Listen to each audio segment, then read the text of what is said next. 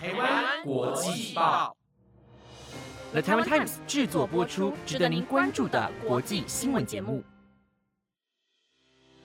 欢迎收听台湾国际报，我是如香，马上带您关注今天十一月二十号的国际新闻重点。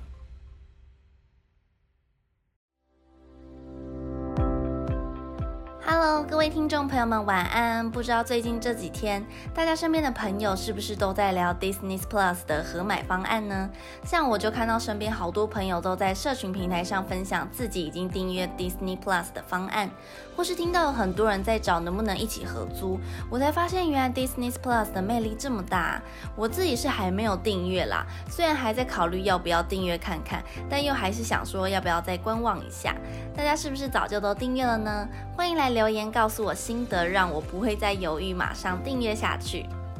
好啦，那我们赶快进入到今天的主题。今天会带大家看到奥地利突如其来的宣布锁国，还有台湾与立陶宛的互惠关系又更进一步了，但却遭到中国的强烈反对，以及会带大家看到 Meta 公司最近引发的争议。如果您对以上的新闻内容有兴趣，就不要错过今天的新闻啦。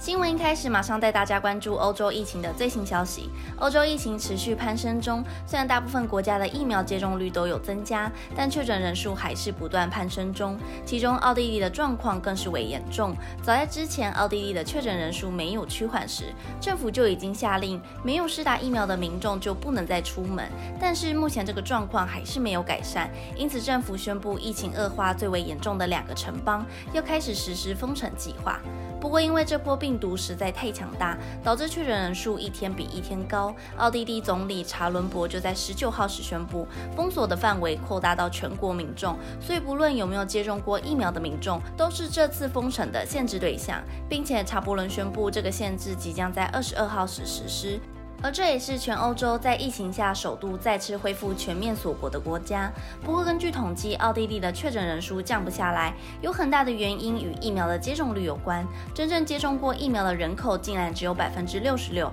相比之下是西欧国家中疫苗覆盖率最少的国家之一，因此也是感染人数最高的国家。以最近确诊人数来看，每十万人中就有九百七十二人确诊，在当日确诊中人数就高达一万五千例。而查伯伦接受采访时也表示，经过大家的讨论后，封锁令目前会为期实施十天以上，但计划将在封锁二十天时进行评估。另外，他也无奈地表示，政府已经宣导施打疫苗好几个月了，但接种疫苗的人数还是不够，更指责不愿意接种疫苗的人是在攻击医疗体系，也在最后呼吁全民众摆脱疫情的恶性循环，最好的办法就是持续提高疫苗接种率。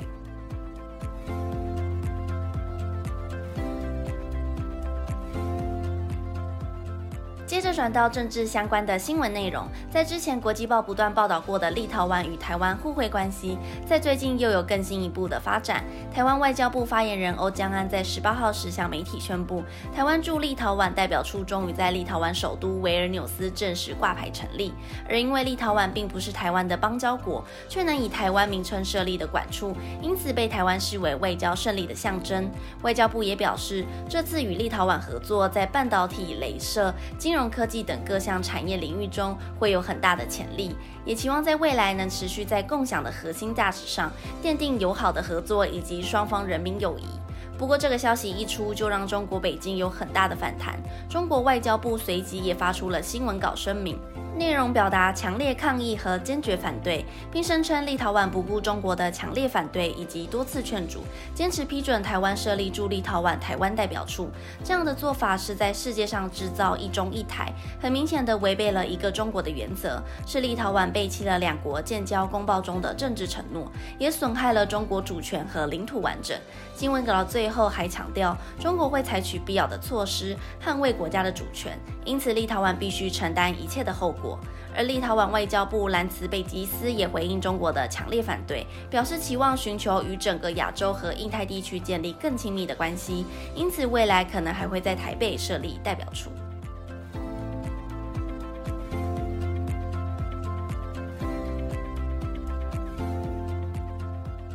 美国检察机关在十九号时以性犯罪罪起诉菲律宾基督王国复兴主义教会的领袖奎博洛伊，涉嫌利用永恒的诅咒来威胁信徒，要求年轻女子要将肉体奉献给神之子，如果不照做，就会遭到诅咒或是肢体上的暴力。其中，奎博洛伊下手的年龄层大约在十二岁到二十五岁之间，连还是孩子的女性都不放过。而根据南华早报报道，在二零二零年就有五位受害者提交起诉书，内容指控性暴力之外，还提到有其他两位同盟者共同进行诈骗、性贩运等恶行。受害者也写到需要为奎博洛伊准备食物，还要帮他打扫家里。如果是值夜班的年轻女性，就要与他发生性行为。而表现不错的人还能有特别待遇，像是能与领袖们出门玩乐，住在高级酒店。另外，起诉书内容还有教会的募款诈骗，声称要进行儿童慈善的捐款，并且会将全部金额都捐赠给菲律宾贫困儿童。但美国检察官透露，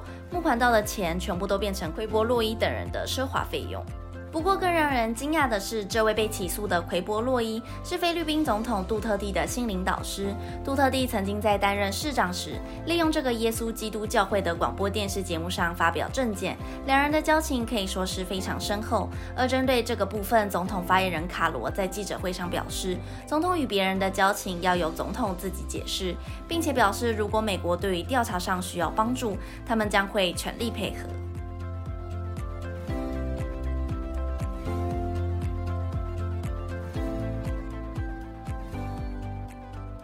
最近性侵案件不断频传，这则新闻也与性侵事件相关，就是在月初时所发生的中国网球名将彭帅指控遭到中国前副总理张高丽性侵，并且坦言与他有过一段不伦恋，而爆料完后人却销声匿迹，因此受到非常多外界的关注。虽然中国的官方媒体在十八号时有寄信件给国际女子网球协会 WTA，坚决否认有性侵过彭帅，但真实性还是遭到许多人怀疑。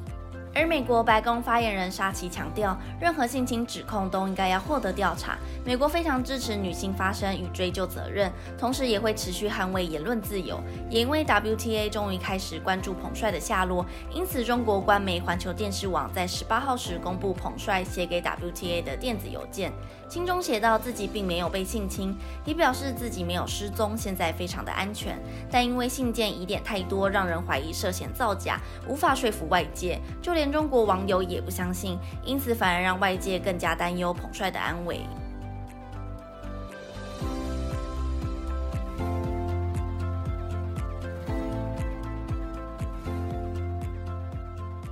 的最后带大家看到，你知道我们常使用的社群平台，其实对于青少年的健康有着潜在的风险吗？其实就有研究显示，青少年在使用社群平台，像是 Instagram 或是 Meta 这类型的大型平台，都会间接影响到价值观。例如，有些青少年会出现对于自己的身材感到焦虑、不满意，进而出现厌食倾向的状况发生。而在最近前 Meta 员工爆料，公司明明知道 Instagram 平台对儿童和青少年使用者的心理健康影响较大，却还想要淡化此事，并且推出针对青少年的 Instagram 平台。因此，马上就有来自美。国八个州不同党派的检察官发起声明，表示将共同调查 Meta 是否有违反消费者保护法。其中调查范围还包括 Meta 用来增加年轻用户持续参与的时间以及频率的相关技术，还有这些技术造成青少年的长期使用所带来的伤害。如果社群平台诱导儿童在某个页面停留更久，甚至提取资料时，检察官就必须基于消费者保护法展开调查。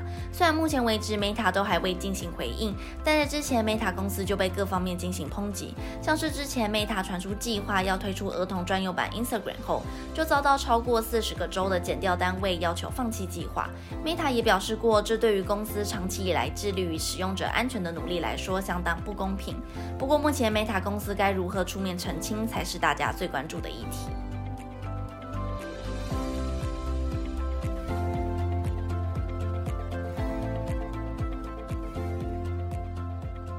以上是今天的台湾国际报。本节目内容有了台湾 Times 制作播出，感谢您今晚的收听。今天准备了宗教特别的习俗要给大家认识，因为新闻中有提到菲律宾的教会性侵事件，因此我就特别找了菲律宾的天主教圣周活动。这个习俗呢是在每年的天主教圣周礼拜四举行。当天参与的人会低着头，光着身子，还会光着脚丫走在柏油路上，手上呢还会拿着竹锯抽打自己的背部。这个时候都会将自己的背部打到流血，而这样呢是代表着请愿或是赎罪的意义。而大家都称为鞭忏，鞭打的鞭，还有忏悔的忏。其实我认为这一个是一个有点可怕的习俗，因为参与的人背部都会是充满着鲜血的。好啦，如果还有想要知道什么特别的冷知识，或是其他有趣的习俗故事，都可以留言告诉我哦。我是如香，我们下礼拜六再见喽，拜拜。